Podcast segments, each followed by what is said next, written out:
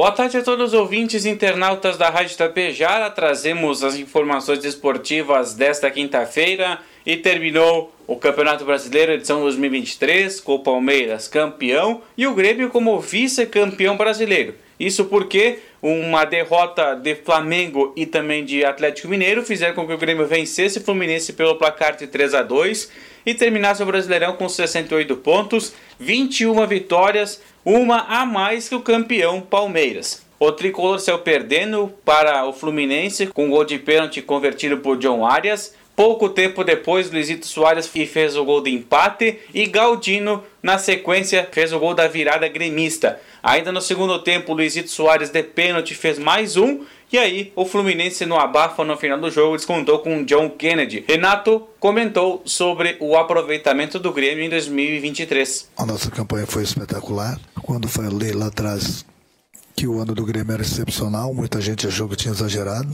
pois eu continuo falando que foi excepcional o nosso ano, principalmente vindo de uma segunda divisão, tendo todos os problemas que nós tivemos que resolver esse ano aqui. E esse grupo está de parabéns. Isso fiz questão de frisar agora no, no vestiário.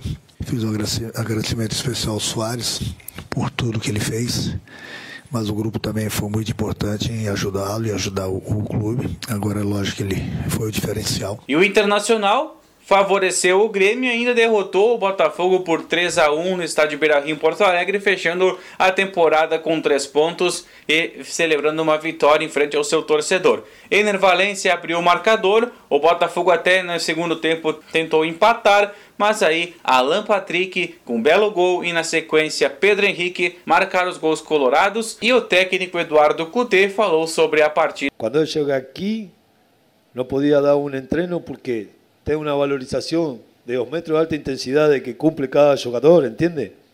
Y en un entreno los jugadores hacían más del 200% de lo que tenían en un juego. Es difícil, ¿no? Estaba, estaba longe lo que yo quería. No falo de que lo que anterior era ruin, ni que lo que yo puedo hacer es mejor. Pero en cuanto al crecimiento, puedo falar un montón. Yo acho que este time creció mucho, pero no mucho, muchísimo. Lo que pasa que cuando Você preguntou, foi depois do jogo de América, entende? Então, depois de perder com Curitiba e empatar com a América, é difícil dar toda esta explicação.